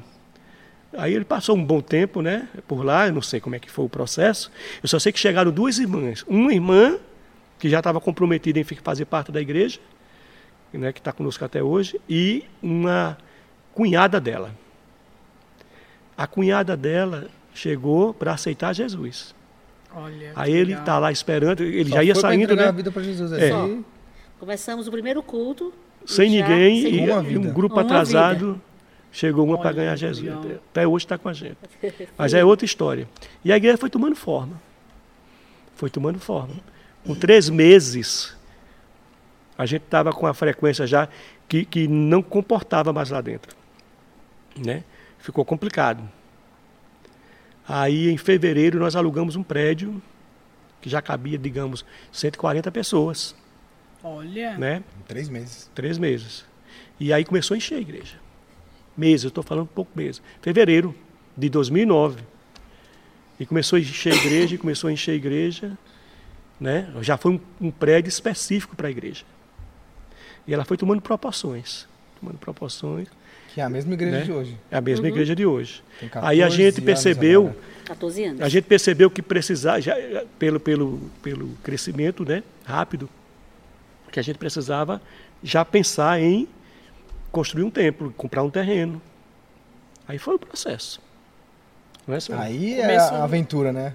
É. Aí Aí começa vocês também. alugaram. Aí daqui a um pouco, lugar, né? foi alugamos um lugar, daqui a pouco eu dizia, vamos comprar mais 40 cadeiras. Nós nesse momento tínhamos 30 cadeiras. né? Cadeiras de plástico e tal. Aí Sueli, Sueli que diz depois, né? Como é que tu falou, Sueli? Quer falar? O que é que eu falo? A gente mora Ela no aqui. coraçãozinho Eu dela, no né? meu coração. As- a- o queixume de- da, de- da maioria dos pastores da região é que a igreja não, não cresce.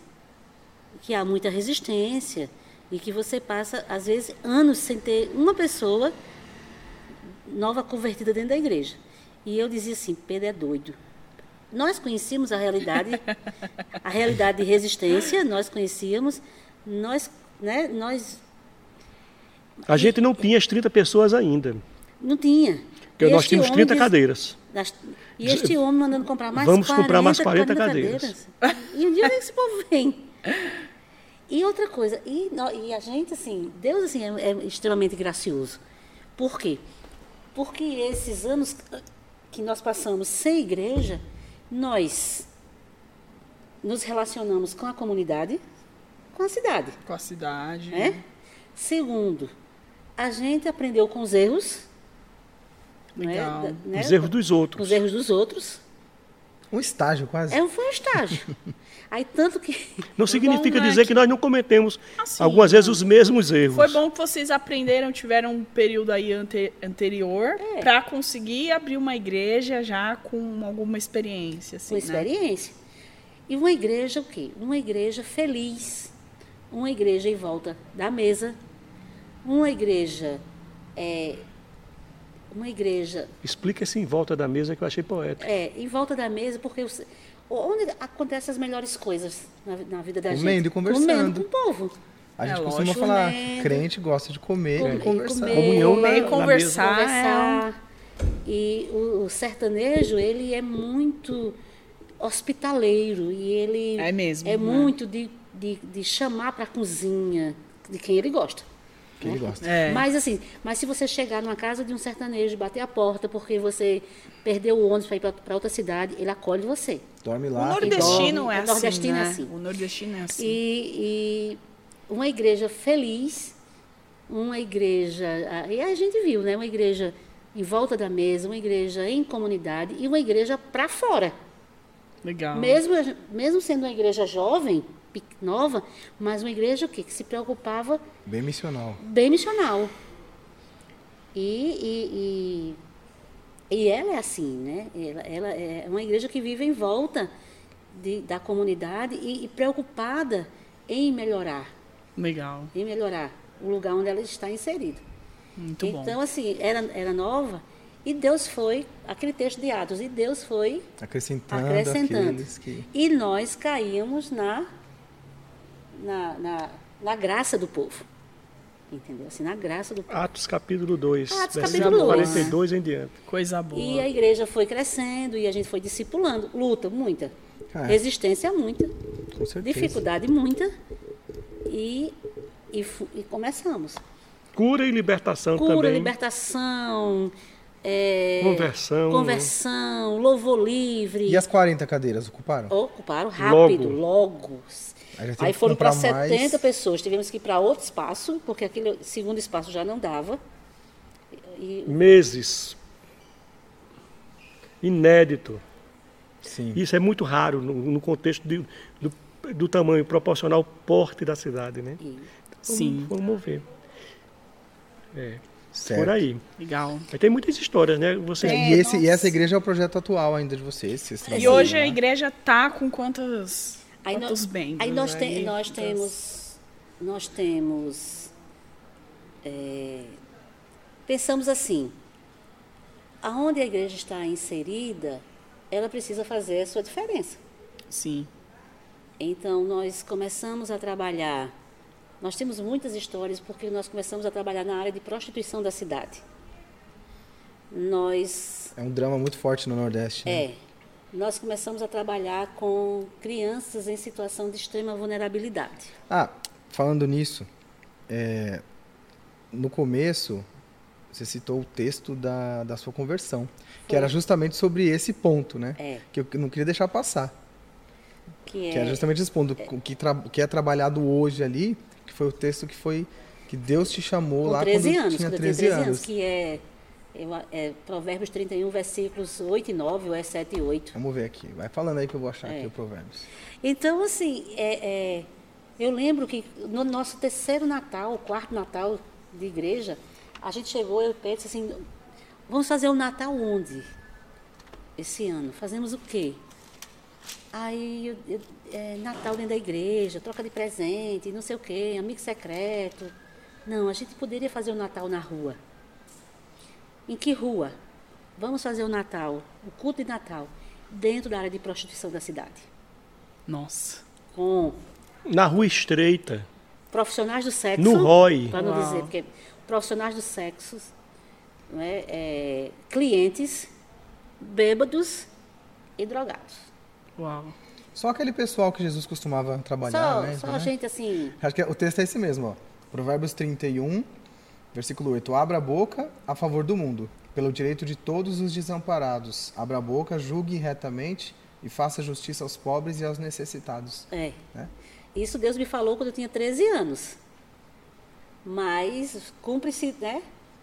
cum- Cumprindo-se em nossa vida nesses últimos anos. Porque às vezes Deus fala alguma coisa com a gente, a gente tem pressa de, de, de querer ver o cumprimento disso. Mas teve toda uma história de, de, de Uma preparação. toda uma preparação. É, eu, eu, eu fui, por, por alguns anos, gestora, gestora de recursos públicos em um município pequeno. Então, eu, eu, eu, já tinha Uma tra- noção, o noção, né, o de- traquejo, Aham. de, de, de mobilizar recursos, de gerenciar recursos. Eu sabia onde estavam os pobres, porque eu aprendi né, no- na vida secular que, que trabalhei. E Deus foi assim, dando para a gente uma igreja que se preocupava com o Com outro, o necessitado. com o necessitado, Sim. com o vulnerável, com o desamparado. E nós começamos a fazer trabalhos, e isso sem, sem, sem, assim, sem perspectiva de se tornar uma coisa grande. Mas era uma coisa que ponto que nós estávamos fazendo ali como igreja. E nós começamos a discipular a igreja nessa, nessa, nessa vibe, né? Nessa igreja, ela precisa sair. Para fora. Para fora. É, ela precisa. E aí, é, e, porque conhecemos a cultura sertaneja, então nós trabalhamos os pontos assim, pontos chaves. Por exemplo, para o sertanejo, o templo é muito importante. É, o templo católico é construído no melhor lugar da cidade, no lugar mais central, no lugar Sim, mais centro, alto. né? É o Aquela centro. coisa. É aonde acontece a vida do povo. É em volta da igreja. Uhum. A igreja é sagrada. Então você pode, você tem a, a- você tem a missa e dentro do templo, mas fora do templo você pode fazer o que você quiser. Sim, sim. O, o santo e o profano. Então, É. para nossa cultura sertaneja, o santo e o profano faz muito parte disso. É. Uhum. Dentro da igreja eu sou santo. Fora da igreja, eu sou, Sou profano. profano. Tô nem aí. Estou nem aí. Então, uma das estratégias, vamos é, minar nesse paradigma. A igreja é só um espaço. Isso aqui, só, aqui não é. Não sei nem como vocês vão reagir. Isso aqui é uma plataforma. Sim. Né, Deus está. né, Deus não.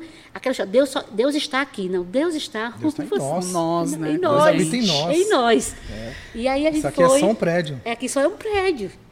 E aí você é a igreja onde você estiver. E aí Exatamente. a gente vai de- desconstruindo. Outra- coisa que a gente desconstruiu né, nessa, nessa, nessa, nessa a questão do templo, a gente até hoje trabalha, né? É, trabalha, a desconstrução. né? nisso. Outra coisa que a gente é, é, trabalha é a, a questão do sacerdote. Então, para o sertanejo, é, o compromisso e a vida santa é para o sacerdote, que no caso é homem, né? Uhum. Não é nem mulher, é o homem. Ele é o sacerdote. Certo. É ele o mediador. É ele que ora e as coisas acontecem. Então, outra coisa que a gente trabalhou desde o início da igreja foi isso. Não, o sacerdócio é universal. Legal. O homem é igual à mulher, Então, você- de é, vocês entendem assim? E, e cada um, não só isso, mas e você pode chegar no Santo dos Santos. você Precisa pode. de alguém para intermediar Você você. não precisa. Você pode ter o Já combatendo o discernimento. catolicismo ainda, né? É, e combatendo, porque a questão. E o protestantismo também, É, meu amor. E o protestantismo. É, porque tem pa- a maioria dos pastores, eles, eles Se acha Viram seres- deuses, É, né? eles É, são- e ficam aquelas pessoas e não só são pastores neopentecostais, né, não. tal. Tem essa. dessa- né, porque isso é controle. Se eu, se, eu, se eu sou intermediário, isso é controle. É, Como é que está o nosso tempo? Está tranquilo? Não, então, a gente vai partir para o último ponto. Eu queria que vocês falassem um pouco para a gente poder encerrar é, sobre quais, quais são os desafios de hoje, quais são os próximos passos, o que, que vocês estão prevendo agora, se Deus está mandando vocês para outro lugar, se vocês têm que ficar ali. Uma coisa, né, já nessa linha, uma coisa é, que, é, que fez a gente ver Jesus assim bacana demais como articulador, né, como o maior interessado em investir em- no ministério de pessoas que são é, visceralmente, né, integralmente comprometidas, é que ele, ele faz convergir o recurso. Uma ONG chama- que, é- que- que se chama Compassion chegou lá. Nós não fomos atrás. E nós temos um projeto hoje com quase 600 crianças, Nossa, que né, legal. ouvindo o Evangelho, sendo alimentadas. Nossa. Né, Isso é a realidade só. de hoje. São três núcleos que trabalhamos com essas crianças. É,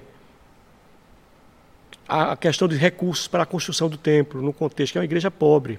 Veio recursos, 50% de fora, mas nós é, é, conscientizamos a igreja para comparecer na prestação da compra do terreno, depois é, também contribuir, estrutura comparecer no sentido de contribuir com a construção do templo, porque senão você não valoriza. E nós vimos esse equívoco das outras igrejas. É tudo na boquinha, Aham. né? Tudo vem de fora. Tudo vem de É, fora, e tudo tá na bonito, boquinha, né? O assistencialismo, legitimado pelo Estado nas emergências da seca, né? A esmola. né? Não, a gente tem que entrar com a nossa parte. Verdade. Né? É, é, é uma igreja que não faltou recurso para a visão que Deus nos deu. É. Não é verdade? Então começamos, né, começamos a ver as necessidades e trabalhar. Então trabalhamos hoje, como o Pedro falou, nós temos quase 600 crianças. Nós temos um programa que a gente atende grávidas. Legal. Aí nós temos o programa que atende crianças que vão desde um ano até 22 anos. Legal. Então nós temos é, Na que- parte social, assim, é, é, nós, traba- comunicação. é, nós trabalhamos as quatro áreas. A área, a- nós ensinamos a criança, fazemos o apoio escolar, não é reforço, porque reforçar o que não é bom. A gente tem o apoio escolar. Nós temos é, a segurança alimentar, que é muito importante para a nossa região, que há fome. Nós temos Complemento é, É, comida é- mesmo, é sabe? Que é comida. dada para eles Comida, nos né? dias que eles é, frequentam, comida, comida boa, de qualidade. para encher o bucho. Para encher a barriga. Aí nós temos a parte espiritual, que é o evangelho, que é o evangelho pregado e vivido, Legal. e, e nós nos preocupamos com as famílias. Então hoje a igreja tem um alcance de mais de duas mil pessoas, porque quando você coloca 600 crianças vezes 5, dá quanto? 3 mil, né? 600 vezes 5. Vocês- é. 5 vezes 6? 3 mil. Três mil. Então nós temos, nós temos um, assim, a, a ação da igreja hoje vai no raio de, desse, desse pessoal. E essas famílias, elas estão juntas. Não- a gente não atende só a criança, a gente conhece a família.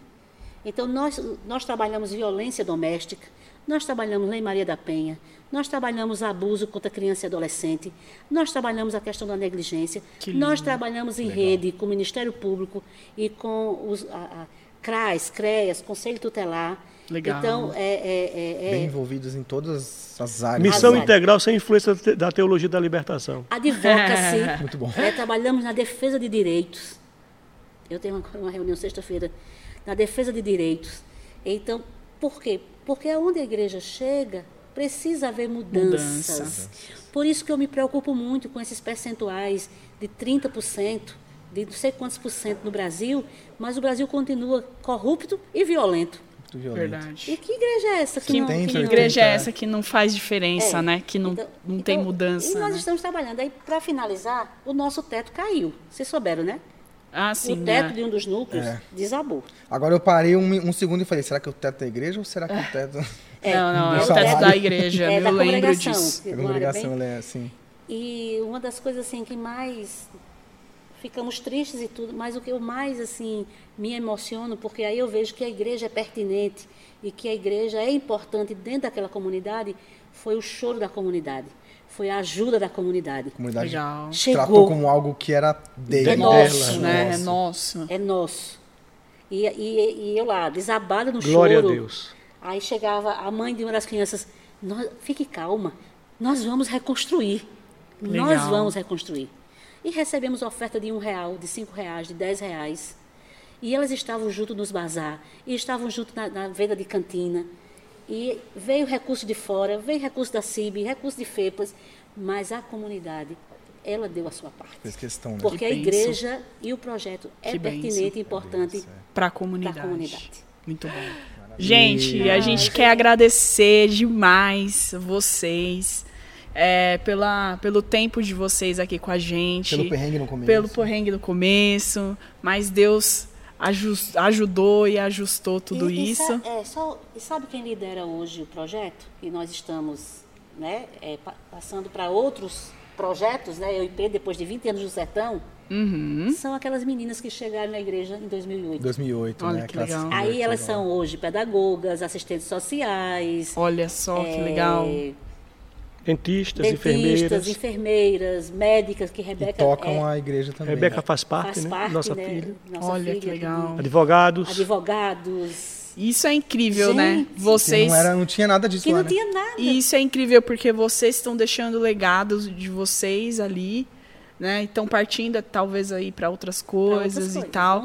E deixou ali um legado e pessoas ali que E dão visionadas. continuidade, Porque né? é- a questão não é o fazer, é a visão Sim. do que fazer. Porque pode se tornar mecânico. Sim. A- o braço, o departamento, tem que amar. Exatamente. E tem que ter compaixão, que era o que movia Jesus. Tem que mover a gente, é a compaixão. E as pessoas, né? Miséria, desgraça, corrupção não pode se tornar uma paisagem para um crente. É verdade. Muito bom. Ah, é paisagem. Eu queria, Ah, eu a gente queria não falar, pode ficar né? acomodado. né? Não. Fala para sua Minha fala de conclusão. Pode fazer a sua A- conclusão. a- eu queria favor. enfatizar a questão do, do chamado. Quem tem chamado é incondicional. Estou falando chamado de Deus. Deus não tem chamado para projetos, digamos, radicais assim como esse, ou mais radicais ainda, para todo mundo. Não vá se você não tem é, convicção. Não vá Sim. porque é, é, dá status. Né? Até porque não dá, né? Não vá. Não vá porque você acha lindo. Vá porque Sim. você não tem outra alternativa. Porque o Senhor lhe constrange. Sim. É o nosso caso. São Sim. 26 anos de 27 anos de ministério 27 anos. fazendo agora esse ano. Nunca faltou nada necessário. Nunca faltou amparo, recursos, nunca faltou consolo, mas com lutas. Né? Glória a com Deus. lutas. E apesar Deus. das lutas e, da- e- e dos consolos e dos gozos, que são muitos, né? É, com certeza vale a pena servir ao Senhor, porque Ele é organizado, eu estou falando do patrão, Jesus, é responsável e sabe o que faz. Deixa eu dizer mais, paga bem, Paga bem, né? suficiente, Paga muito bem. paga bem, Paga mais que qualquer um. fora os galardões. Estou falando aqui na terra. Com E certeza. cuida da gente E cuida. na Com saúde certeza. e vai cuidar da gente na velhice também. Amém. Ele é maravilhoso. Glória a Eu sou Deus. testemunha existencial, viva disso. Você é, eu acho que você não é, não. E eu faria. Você é também? eu daria de novo a minha vida, se por acaso Fosse que lindo. necessário. Que lindo, né? Legal. Gente, obrigada. Deus abençoe Prazer você que está ouvindo aí a gente até agora. Obrigada pela paciência, pelo carinho. E é isso aí. E Ah. aí agora, é, para finalizar, o nosso último poema do pastor Pedro o Sertão. meu- o- os meus poemas pessoais, acho que não cabem aqui, não. E, e alguns que são meus, que eu, não, que eu, que eu fiz, mais assim, digamos, temáticos, né, em relação a missões e, a, Aham. e ao sertão, não me lembro. Mas eu Ah. estou lembrando um que é bem regional, diz. Tu que, O de Geraldo Vandré? é. É. Geraldo, Van, Geraldo Vandré é, é qual? É. Geraldo Vandré ousou, ousou é, é, fazer música em estilo bossa nova Legal. com tema regional. Eu amo bossa nova, Né? acho da hora. Com tema regional. Bossa nova com tema regional. Porque normalmente bossa nova é praia, né? É. Sol, montanha, tudo, Umas tudo gingado, assim, né? tudo paraíso, né? Aí ele disse assim, como foi que foi? É, que sol quente e que tristeza, que foi feito da beleza tão bonita de se olhar. Se é de Deus a natureza, se esqueceu sim, com certeza, da gente desse lugar. Olha o padre com a vela na mão, caminhando para rezar. Menino de pé no chão já não pode nem chorar. Reza uma reza cumprida. Só Deus do céu saberá. Meio crédulo, meio ateu, meio materialista, né? Mas Luiz Gonzaga não. Luiz Gonzaga mexia com a, com a religiosidade. Ele tinha sua, né, seu viés né, religioso também. Aí ele disse assim: Na terra seca, quando a safra não é boa, sabiá não entoa, não dá milho e feijão. Olha, na Paraíba, no Ceará, nas Alagoas, os retirantes que passam vão cantando o seu refrão. Uma, é uma tradição católica, né, idólatra. Aí a música diz assim, a letra da música diz assim, que, é o refrão. São Pedro me ajude, mande logo chuva boa, chuvisquinho, chuvisqueiro, nem que seja uma garoa. Aí ele repete: São Pedro me ajude e mande logo chuva boa, chuvisquinho, chuvisqueiro, nem que seja uma garoa. Deus, como é misericordioso, dá os descontos, tem compaixão, mandou a chuva e molhou a terra seca, né? Aí o retirante olhou para o céu e disse: Mas uma vez choveu na terra seca. O sabiá então cantou, e houve lá tanta fartura que o retirante voltou. Tava lá eu na pisada, tum, tum, tum, tum. Graças a Deus, choveu garoou. Ê!